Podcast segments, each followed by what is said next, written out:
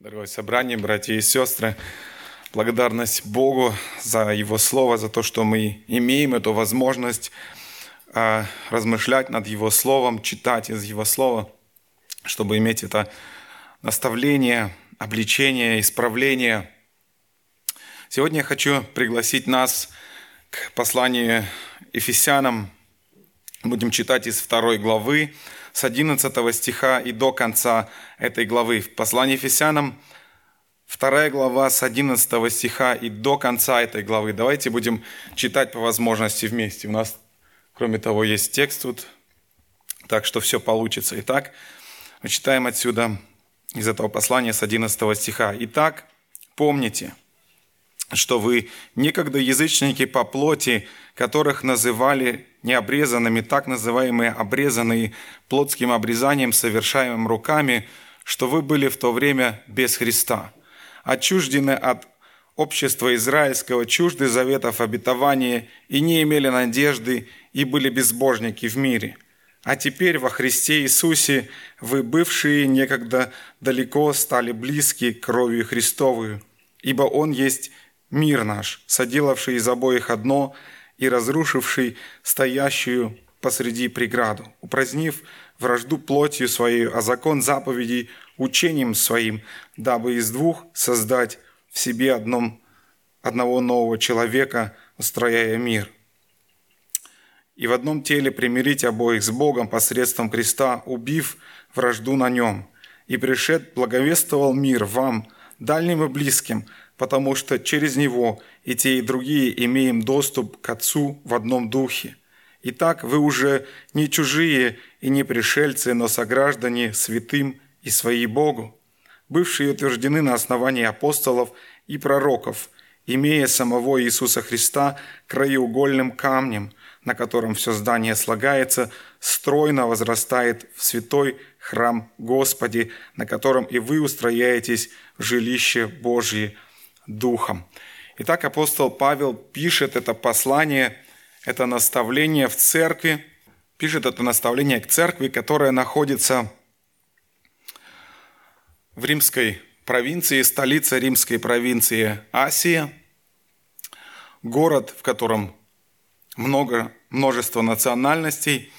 И вот в этом городе создалась, образовалась церковь по проповеди Евангелия, родилась церковь. Апостол Павел обращается с посланием к этой церкви и касается здесь, в этом месте, в этом отрывке, который мы сейчас читаем, по всей видимости, там были конфликты, и он касается этой темы. По всей видимости, а, конфликты были между верующими из язычников и верующими из иудеев.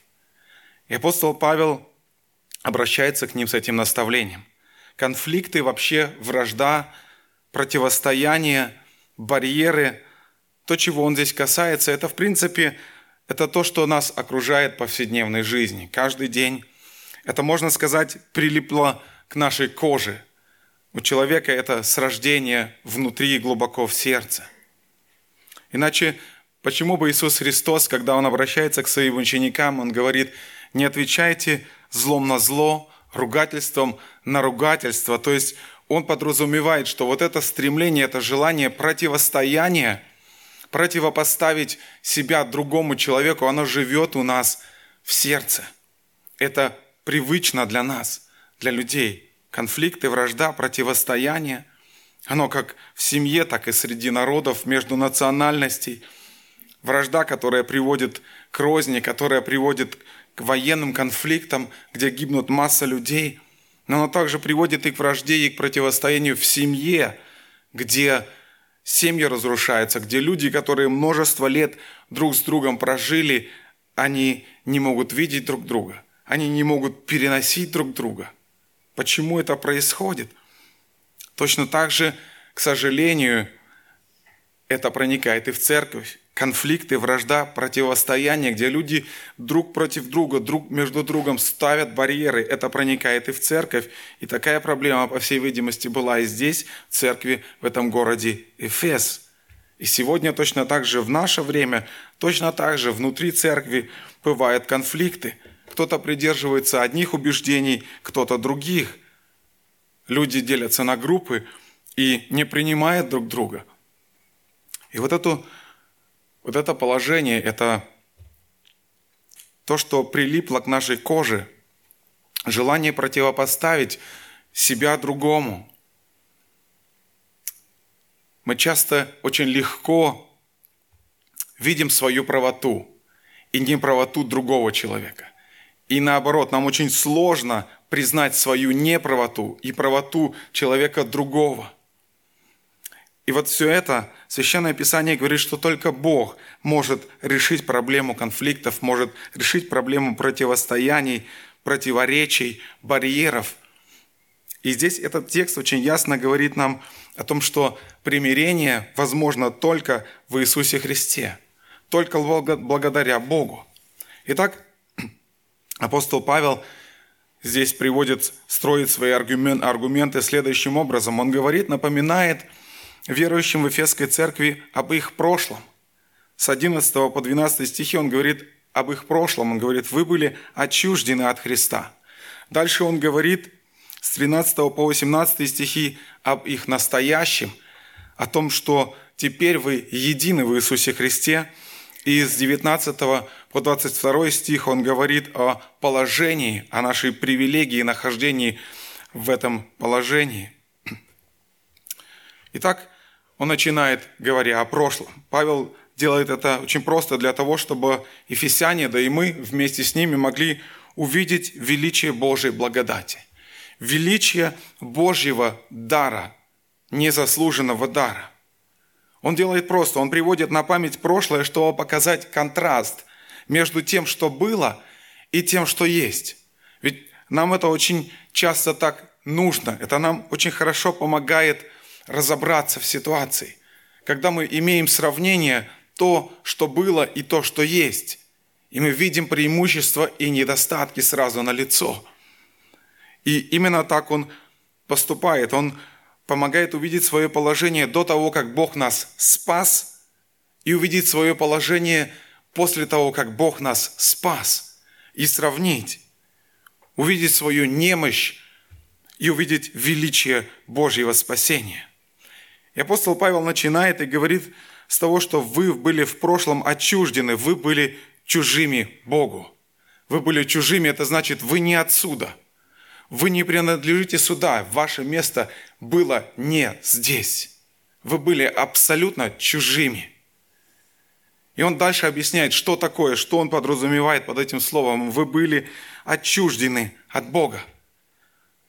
Он приводит три характеристики, что значит быть отчужденными от Бога, если можно так выделить, чтобы больше, лучше можно было запомнить. И эти вещи, которых Павел здесь говорит, они касаются не только церкви в они касаются и нас, потому что в большей или меньшей мере они проявлялись, а может где-то еще и проявляются и в нашей жизни. Итак, Павел говорит, что значит быть отчужденным от Бога. Он говорит, вы были язычники по плоти. Язычники по плоти так называли иудеи, тех, кто не имел внешнего признака этого физического обрезания и отличался от народа Божьего. Но Павел здесь сразу на этом моменте ставит точку. Он не дает повода здесь превозноситься, и он говорит, «Итак, помните, что вы некогда язычники по плоти, которых называли необрезаемые, необрезанными, так называемые обрезанные плотскими, плотским обрезанием, совершаемым руками». Он говорит, если вы думаете, что это повод превозноситься – то послушайте, это обрезание, оно плотское и совершается руками человеческими. То есть это только внешний признак. И апостол Павел не имеет здесь, когда говорит язычники по плоти, он не обращает внимания здесь на этот момент, на социальный момент, на внешний признак, но он ведет речь о гораздо более важном духовном аспекте, когда он говорит об образе жизни, об образе жизни до уверования. Когда он говорит язычники по плоти, он имеет в виду скорее всего, образ жизни, который находится под полным руководством и под контролем плоти. Вот как апостол Павел описывает этот момент с начала главы. Он говорит, с первого стиха, «И вас, мертвых по преступлениям и грехам вашим». Вот что такое, он говорит, язычники по плоти. Вы были мертвые по преступлениям и грехам вашим, в которых вы некогда жили, вы жили в них, во всем этом по обычаю мира сего, по воле князя, господствующего в воздухе, то есть по воле сатаны, духа, действующего ныне в сынах противления, между которыми и мы все жили некогда по нашим плотским похотям, исполняя желания плоти и помыслов, и были по природе чадами гнева, как и прочие. То есть он объясняет, вот что такое язычники по плоти. Тот, кто живет в грехе, тот, кто поступает, как поступает большинство, поступая по желаниям своей плоти, по похоти, и при этом исполняя желание чье, будучи руководим кем, он говорит, князь мира сего.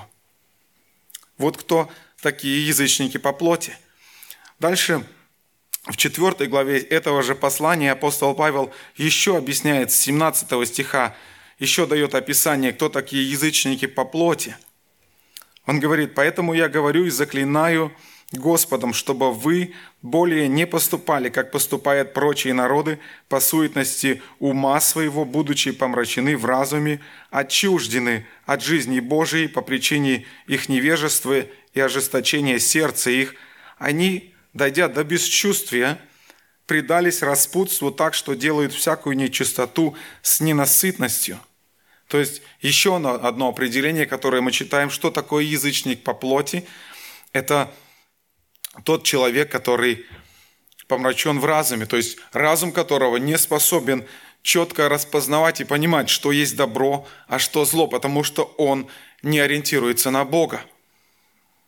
Чье сердце крайне черство, кто духовно слеп и отчужден от Бога, кто полностью предался распутству и растлению, кто делает всякий грех и от этого получает удовольствие. Вот кто такой язычник по плоти.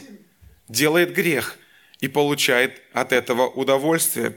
Происходит это по простой причине, потому что человеческая душа, она нуждается в наполнении, она нуждается, она ищет удовлетворение. И если человек не знает Бога, все просто. Он пытается найти удовлетворение в чем-то еще. И это что-то еще, и тем самым оказывается грех. И как говорится, грех пьет, как воду. Грех пьет как воду, потому что находит в этом удовольствие и удовлетворение, потому что нет другого источника. Вот что такое язычники по плоти. И в этих стихах мы можем очень четко увидите описание каждого из нас до того, как мы повстречались с Иисусом Христом, до того, как Он пришел к нам. Все мы были таким образом язычники по плоти. И для того, чтобы нам осознать величие Божьей благодати, величие Божьего незаслуженного дара, то, что дал нам Бог, подарил нам Бог, незаслуженно, нам полезно вспомнить свою слабость, свою немощь, свою нечистоту. Потому что, ну, чем бы я мог похвалиться перед Богом? Что бы я, какие плоды мог бы принести перед Богом, будучи язычником по плоти? То, о чем мы сейчас читали, что я мог бы принести, кроме злоречия, сплетней, прелюбодеяния, пьянства, лжи, гнева? Только такие плоды, к сожалению, могут принести Богу язычники по плоти. То описание, которое мы сейчас читаем – читали, кто такие язычники по плоти. Поэтому апостол Павел говорит, вспомните, кем вы были. Вспомните, кем вы были. Его логика очень простая. Вспомните, кем вы были, где вы были. Если вы стоите в ситуации, когда у вас возникает желание или в сердце такое возникает превозноситься над кем-то, когда вы в конфликте с кем-то, вспомните, кем вы были. Он говорит, язычники по плоти, и вам нечем хвалиться, кроме своих грехов. Итак, первое описание, которое Павел здесь нам дает, что такое быть отчужденными от Бога, он говорит, это жизнь по плоти, язычники по плоти. Вторая характеристика, которую мы здесь читаем, жизнь в отчуждении, это значит жизнь без Христа. Апостол Павел говорит, вы были без Христа. Что это значит? в первой главе этого же послания мы читаем о благословениях, которые мы имеем в Иисусе Христе. Если вы захотите, потом после можете прочитать. Там написано о том, что мы святы и непорочны перед Богом. Мы оправданы перед Богом. Мы усыновлены, мы искуплены, мы имеем полное прощение грехов, мы имеем славное будущее, мы имеем уверенность в завтрашнем дне. Мы знаем, что с нами произойдет, когда эта жизнь закончится. Мы знаем, что сейчас имеем обетование заботы Божией сейчас, в нашей жизни, здесь и сейчас. Вот что такое знает, означает быть со Христом. И апостол Павел говорит здесь от обратного. Вы были без Христа. Это означает не иметь, не иметь оправдания, не иметь искупления, не иметь прощения, не быть усыновленным Богом, не иметь будущего. Вот что значит вы были без Христа. И так апостол Павел говорит, вы язычники по плоти, вы были без Христа. Это вторая характеристика. И третья характеристика, он говорит, вы отчуждены от общества израильского, чужды заветов обетования, без надежды, без божники в мире. Что значит быть отчужденным от общества израильского? Ну, кажется, ну, не принадлежу я к обществу израильскому, ну и не надо оно мне. Но на самом деле, когда апостол Павел говорит быть отчужденным от общества израильского, это означает не иметь тесных, близких отношений с Богом, не иметь этих благословений, защиты, водительства. Потому что только израильский народ имел эти отношения с Богом, потому что только израильский народ имел эту привилегию, которым Бог открыл себя. Бог избрал этот народ. Мы читаем в Священном Писании в Ветхом Завете, что Он только их избрал. И никто больше из других народов не имел этой привилегии, не имел этой возможности. И мы точно так же, будучи язычниками по плоти, не имели возможности иметь этих живых, близких отношений с Богом. Не имели возможности. И апостол Иоанн пишет о том, что только в Иисусе Христе – знающий Иисуса Христа знает Бога. Имеющий отношение с Иисусом Христом имеет отношение с Богом Отцом. И дальше он говорит, вот точно так же, как все язычники были, как мы отвергнуты были, как язычники отчуждены от общества израильского, точно так же мы не имеем права участвовать в Божьих заветах, в Божьих обещаниях, которые Бог обещал дать своему народу. Он говорил о том, что дам вам землю, дам вам священство. Бог обещал благо своему народу на этой земле, но и благо и вечную жизнь в будущем. Он говорил о приходе Мессии. Мессии обещал израильскому народу. И мы, будучи язычниками по плоти, не имели права на обетование, на эти обетования, которые Бог давал своему народу.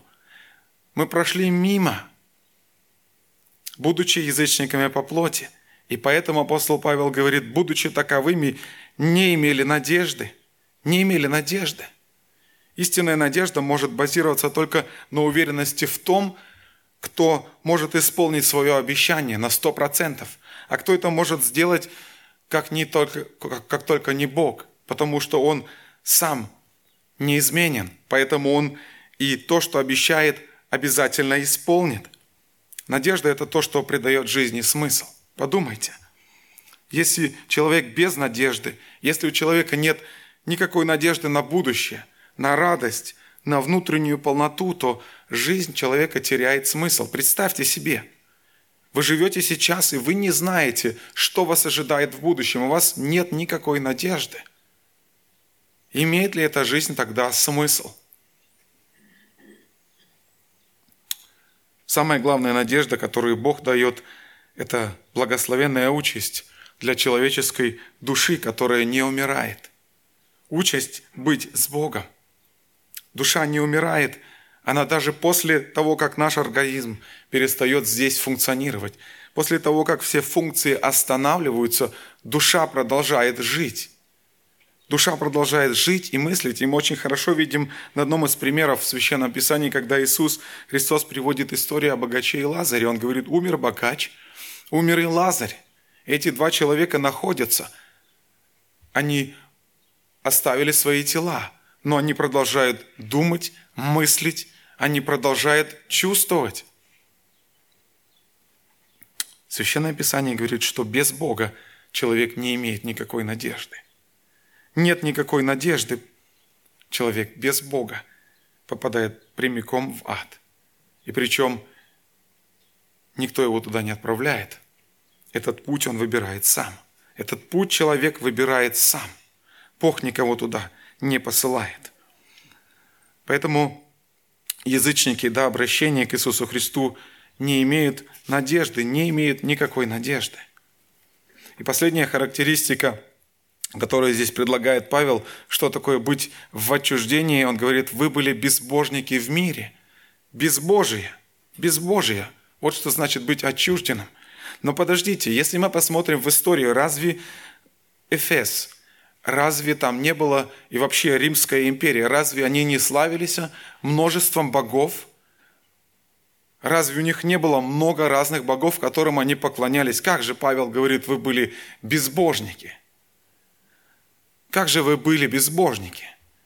А на самом деле Павел имеет в виду, что имея вот это множество, этот пантеон богов, Бога, который отвечает за то, Бога, который отвечает за другое, за третье, за четвертое, за пятое, вы были безбожники, потому что вы не имели настоящего истинного Бога, вы не знали истинного Бога, это проявлялось в их моральном образе жизни, потому что это множество божеств, которые они имели, эти божества олицетворяли желание, человек, э, желание человека попросту. То, что себе человек представлял, такого он рисовал себе и Богу. И это представление соответствовали часто человеческим желаниям, и потом, поэтому и поклонение этим богам часто сопровождалось блудом, нечестием, всякой нечистотой и похотью. И Павел ясно дает понять, что ваше поклонение можно назвать только безбожием. Безбожием вы не знали истинного Бога. Итак, апостол Павел в контексте вот этого разобщения между верующими в церкви Ефесе, разобщения между язычниками и между иудеями, верующими из тех и из других, он как бы их останавливает и предлагает им вспомнить предлагает им вспомнить, подождите, остановитесь, прежде чем вы будете превозноситься друг над другом. Вспомните, кем вы были.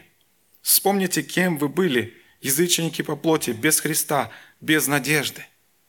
Посмотрите на Христа, на величие Божьей благодати. Он дает им это сравнение, дает им это размышление. Сравните, пожалуйста. Только Бог по своей великой милости может даровать прощение. Только Бог может принять тебя Поэтому и ты, поэтому и ты прими того человека, с которым ты в, в разобщении, с которым ты пытаешься враждовать. Итак, апостол Павел предлагает вспомнить им их прошлое. Он предлагает нам вспомнить наше прошлое. И дальше с 13 стиха Павел пишет, а теперь. Вот так было, вот так выглядело ваше прошлое. Он говорит, а теперь а теперь вы стали близки. Вы были в отчуждении, а теперь вы близки. Происходит эта радикальная перемена. Вы были там, а теперь вы здесь. И это становится, он говорит, возможно только по причине, он говорит, во Христе и только через кровь Иисуса Христа. Только во Христе и только через кровь Иисуса Христа вы теперь стали близкими.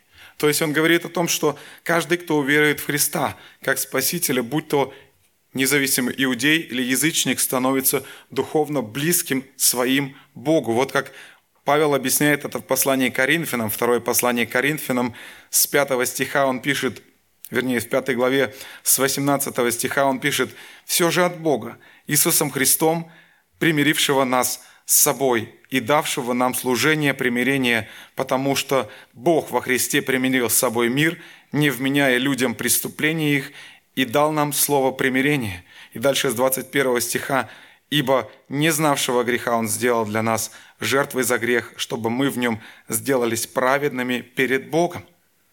Грех является корнем всех зол.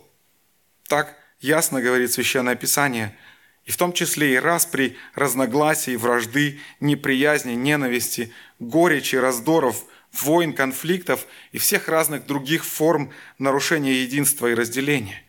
И поэтому разделение между людьми может быть только устранено, только если грех устранен. Только если устранено из нашей жизни владычество греха. И это то, что сделал Иисус Христос на Голговском кресте. То, что Он совершил, пролив свою святую кровь на Голговском кресте, и теперь те, кто уповает на Него, те, кто принимает Его искупительный труд, Священное Писание говорит, что вы свободны от власти греха теперь. Уже больше вы не рабы греху. Вы уже теперь не обязаны поступать по похоти плоти. Вы не обязаны поступать, поддаваясь владычеству князя мира сего. Христос освобождает нас от этого бремени, от бремени греха, от бремени необходимости быть послушным греху, идти на поводу у князя мира сего. И дарует нам, Иисус Христос дарует нам доступ к Богу и дарует нам мир друг с другом. Поэтому апостол Павел говорит в 14, 14 стихе, «Ибо Он есть мир наш, соделавший из обоих одно и разрушивший стоявшую посреди преграду.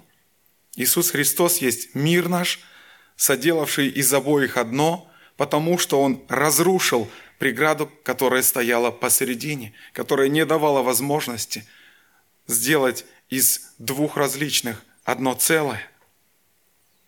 Потому что Он есть тот, кто может дать настоящий мир. Мы читаем в Священном Писании, в Ветхом Завете, пророк Исаия говорит – он есть князь мира. Он есть князь мира, то есть он есть тот, у кого этот мир, кем, кто обладает этим миром. И когда он говорит о мире, чтобы мы здесь не смущались, один раз, когда мы говорим о мире, где дьявол является князем мира, это речь идет о том, что это система вещей, человеческая система вещей, космос – но когда мы читаем о том, что Иисус Христос есть князь мира, здесь речь идет о другом мире. О мире, который говорит об отсутствии вражды, который говорит об отсутствии войны, который говорит о полном удовлетворении и покое. Поэтому Иисус Христос, Он есть тот, является князем мира, Он обладает этим миром, и Он дает нам этот мир. Он дает нам этот мир, но есть одно условие. Чтобы получить этот мир, который дает Иисус Христос – мир для начала в сердце, мир с Богом, мир с людьми. Нам нужно, чтобы наше «я» умирало. Нам нужно, чтобы наше себялюбие умирало. И апостол Павел вот так объясняет, как это возможно в послании к Галатам, 2 глава с 20 стиха. Он говорит, как это возможно, как можно иметь этот мир, который дает Иисус Христос, князем которого Он является.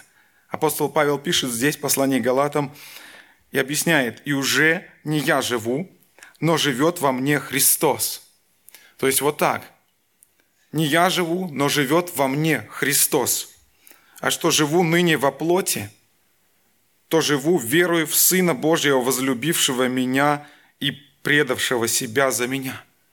Он говорит, я позволяю, веруя в Иисуса Христа, доверяясь Иисусу Христу, я доверяю Ему свою жизнь, доверяя Ему, и Он таким образом живет во мне.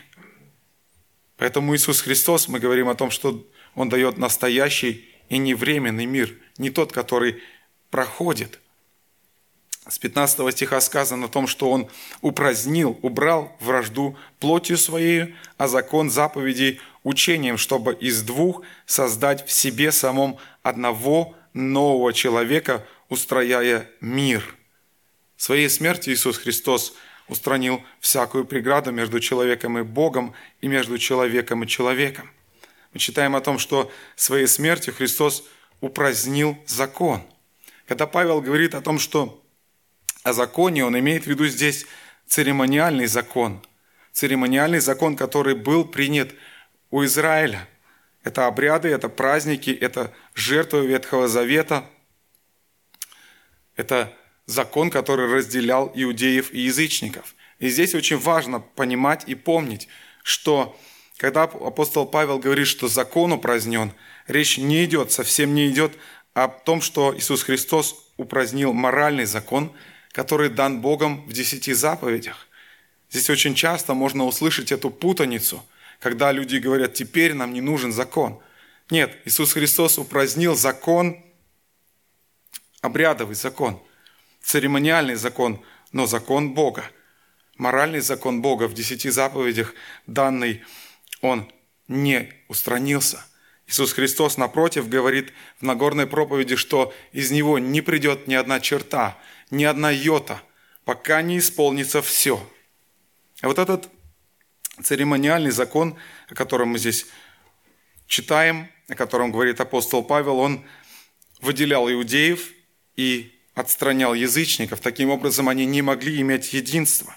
До Христа эти две группы людей не могли фактически садиться вместе за стол по причине запрещенной пищи, по причине необходимых церемониальных омовений и так далее. Язычник не мог в полной мере совершать поклонение в иудейском храме. Мы читаем, что там в храме, эм, когда поклонялись иудеи и язычники, для язычников был отдельный двор.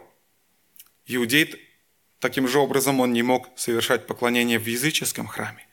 Но теперь речь идет о том, что в Иисусе Христе и те, и другие могут поклоняться Богу вместе и не нуждаются для этого в каком-то особенном храме, ни в каком-то особенном священном месте. Христос удалил эти различия, Он удалил церемониальные различия, чтобы из двух создать в себе самом одного нового человека. Апостол Павел здесь напоминает им об этом, потому что у них были конфликты. Он говорит, Иисус Христос сделал все, чтобы создать в себе самом одного нового человека. И он подчеркивает здесь одну очень важную деталь. Он говорит, в себе самом, то есть без Христа, другими словами, не может быть единства. Не может быть этого единства. Господь создает одного нового человека в себе самом. Это не значит теперь фактически, что исчезают, скажем, различия по национальному признаку. Это не означает, что немец перестает быть немцем. Это не означает, что еврей перестает быть евреем. Но в духовном смысле для Бога это теперь человек, прежде всего, он член его семьи. И об, этом дальше пишет апостол Павел. Он член его семьи, он находится теперь в церкви. Послании к римлянам апостол Павел с 10, 10 главе с 12 стиха, он так об этом пишет. «Здесь нет различия между иудеем и еленом, потому что один Господь у всех, богатый для всех, призывающий, призывающих Его, ибо всякий, кто призовет имя Господне, спасется». Всякий, кто призовет имя Господне, спасется.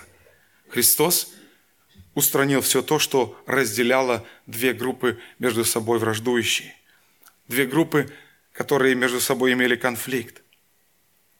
Но как это касается нас? Дело в том, что в нашей жизни тоже есть много различных традиций и предписаний, с которыми мы приходим в церковь, с которыми мы при, приходим к Богу. Мы верующие люди, но мы можем враждовать точно так же друг с другом на основании каких-то традиций – на основании каких-то вещей, которые не играют, собственно, ключевой роли в христианстве, каких-то правил, постановлений, каких-то вещей, которых мы придерживаемся и придерживаемся настолько, что это приводит нас, в конце концов, к вражде.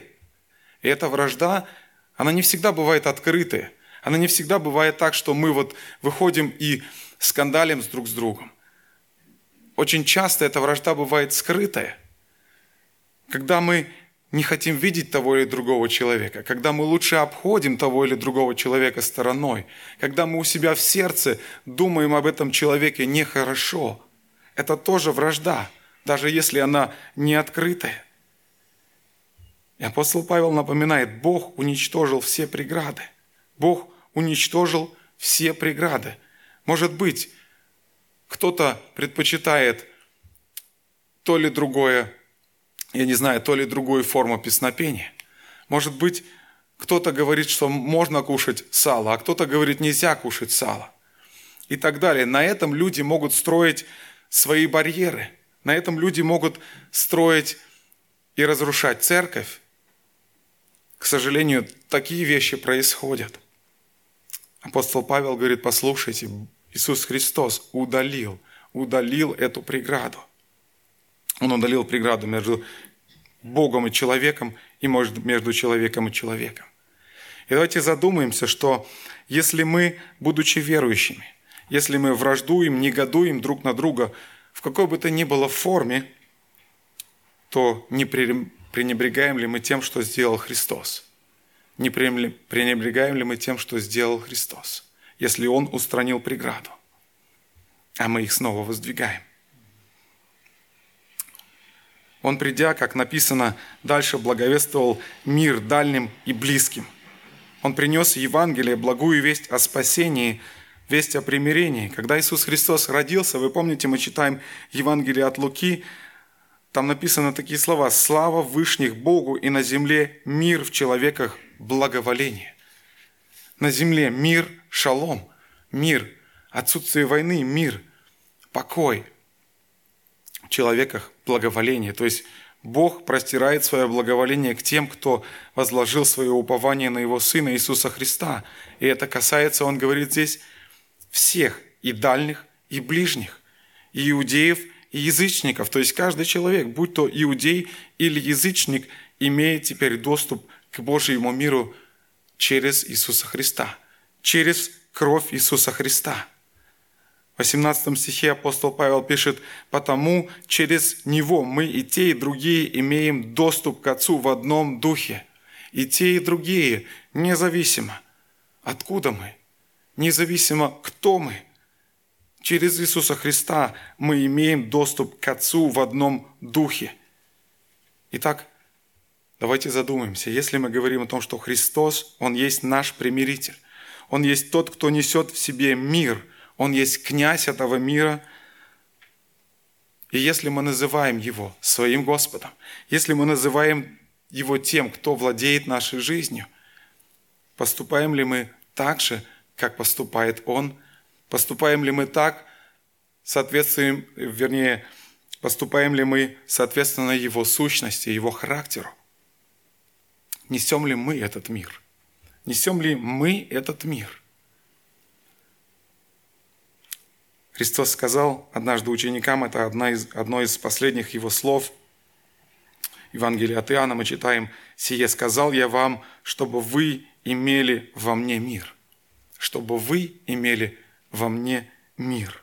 И мы видим в Священном Писании, что служение апостолов, мы читаем Деяния апостолов, что церкви, первые апостольские церкви, они характеризовались благовестием мира через Иисуса Христа. Они благовествовали мир людям, мир с Богом, они имели мир этот между собою, и люди видели этот мир – Апостол Павел пишет послание Ефесянам, здесь же в 6 главе 15 стихе, он говорит, чтобы мы были готовы, а будь наши ноги готовность благовествовать мир. Чтобы нам благовествовать мир, нам нужно сначала самим иметь мир с Богом, мир с друг с другом, и только тогда мы можем благовествовать мир внешним людям, те, кто еще не знает Бога. И в заключении апостол Павел говорит о нашем положении в настоящем. Мы читаем Итак, теперь, он говорит, теперь вы уже не чужие и не пришельцы, но сограждане святым. Благодаря чему? Благодаря крови Иисуса Христа. Благодаря Иисусу Христу вы уже теперь не чужие, не пришельцы, но сограждане святым, то есть вне зависимости от своего прежнего положения по отношению к Богу. Были вы язычники или иудеи, относились вы к Ему народу или нет – в зависимости, вне зависимости от всего этого, вы теперь не чужие, не пришельцы, но сограждане святым. То есть буквально все те, кто возложил свое упование на Иисуса Христа, все те, кто возложил свое упование на Него и получил мир с Богом во все времена, из всех народов, все являются гражданами Божьего Царства, в котором нет ни чужих, там нет ни граждан второго сорта – там все сограждане. Там все равны перед Богом. И более того, апостол Павел говорит, и вы теперь, очень важно, послушайте, и вы теперь свои Богу. Свои Богу буквально переводится как вы теперь домашние. Вы теперь члены Его семьи. То есть Бог сделал нас членами своей семьи через Иисуса Христа. Через Иисуса Христа мы читаем здесь Послание Ефесянам 1 главе в 5 стихе предопределив усыновить Бог, предопределив усыновить нас себе через Иисуса Христа по благоволению воли Своей. Он усыновил нас. Он усыновил нас и сделал нас членами Своей семьи. То, если так сказано, если так сказано, если Бог относится к нам как к верующим, как одинаково, как к членам своей семьи, если Он каждого из нас принимает – то как мы можем относиться друг к другу иначе? Как мы можем поступать по-другому? Если Христос убрал преграды, как мы можем снова возводить их? Апостол Павел говорит, вы храм Божий, основанием которого является учение апостолов и пророки. И сам Христос – это краеугольный камень, он говорит. Краеугольный камень играл очень важную роль в древнем здании. Он являлся основной структурной единицей. Он должен был достаточно прочным быть, чтобы поддерживать все здание. И кроме того, он должен был быть правильно уложен, очень точно уложен, потому что на него ориентировалось все здание, все остальные части здания, структуры здания ориентировались и равнялись на него. То есть апостол Павел, приводя этот пример, это сравнение, он говорит таким образом, что Христос – основание, то основание, на котором мы строим, на котором мы ориентируемся, на которое мы выводим все остальное здание. Он единственная истина, которая определяет, как нам строить, каким должно быть содержание нашей веры. И он говорит, вы здание, вы храм Божий, вы церковь, вы строитесь на основании апостолов и пророков, слагаясь стройно, возрастая в святой храм Господи, имея Иисуса Христа краеугольным камнем, на котором вообще все основывается, на котором и вы созидаетесь в жилище, жилище Божье Духом – Дух Святой созидает нас. Апостол Павел делает очень просто.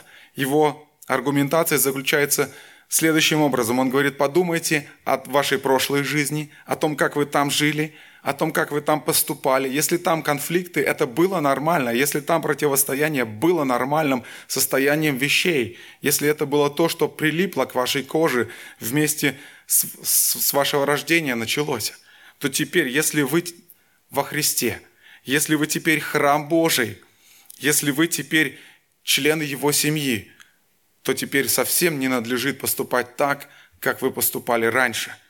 Теперь не надлежит быть тому, что раньше было обычным и обыденным для вас. Подумайте об этом. Апостол Павел заставляет нас подумать. Он заставляет нас сравнить, что было, что есть и к чему мы обязаны. Что было, что есть и к чему мы обязаны. Апостол Павел здесь же, послание Ефесянам, в пятой главе пишет о том, с 27 стиха, что церковь, Иисус Христос, таким образом представляет себе церковь, чтобы представить ее себе, славную церковью, не имеющую пятна или порока, или чего-либо подобного, но дабы она была свята и непорочна. То есть ничего порочащего в церкви быть не может, и в том числе вражды, противостояния, отсутствия мира не может быть. Поэтому эти слова, которые мы сегодня читаем, которыми апостол Павел обращался Ефесянам, которыми сегодня Бог обращается к нам, когда-то записав эти слова через апостола Павла, он говорит нам о том, что примирение возможно только если Бог сделает этот, сделает этот мир, только Бог решит все конфликты, всякую вражду через Иисуса Христа. Он говорит, возможно, это примирение только через Иисуса Христа. Поэтому этот текст заставляет нас подумать и поразмыслить, если мы сегодня находимся в состоянии, когда у нас нет мира с кем-то из людей, то не должны ли мы идти за прощением? Если мы понимаем, что у нас нет мира с Богом, то не должны ли мы идти за прощением к Богу. Давайте поразмыслим об этом, и пусть нас Бог благословит. Аминь. Мы встанем сейчас для того, чтобы обратиться к Богу с молитвой. Если кто-то желает, может молиться. И я тоже хочу закончить с молитвой. Боже, благодарность Тебе за то, что Ты нас, мертвых, некогда по грехам и преступлениям, Господь, оживотворил, оживотворил в Иисусе Христе. Господь, через Сына Твоего Ты дал нам этот мир с собою, Ты простил нам грехи, Ты усыновил нас, Ты сделал нас членами своей семьи, Господь. Благодарность Тебе за то, что Ты оставил нам свое Слово, которое острее меча обоюда острова, Господь, и которое проникает до разделения составов и мозгов, Господь, и судит помышления, Господь. Суди наши сердца, Господь, смотри в наши сердца, есть ли там мир, Господь, или отсутствует этот мир. Может быть, у нас есть вражда с кем-то, может быть, скрытая, может быть, неявная, Господь. Суди наши сердца, чтобы нам быть неосужденными. Пока мы еще здесь живы, Господь, обличай нас, чтобы мы могли искать этого мира. Если ты видишь, что нет у нас мира в сердце, Господь, благослови искать этого мира у Тебя. Благослови тех, кто не имеет этого мира с Тобой, стремиться к этому миру, Господь, идти за прощением к Тебе. Господь, благослови нас, пожалуйста, следовать Твоему Слову, быть внимательными к своей жизни, Господь, и размышлять над тем, что происходит, сравнивая свою жизнь с Твоим Словом. Помоги нам ценить то, что Ты нам подарил. Помоги нам, пожалуйста, осознавать свою немощь, свою слабость и благодарить Тебя за Твой великий дар, которого мы никогда не заслужили, который Ты нам дал по своей любви. Аминь. Аминь.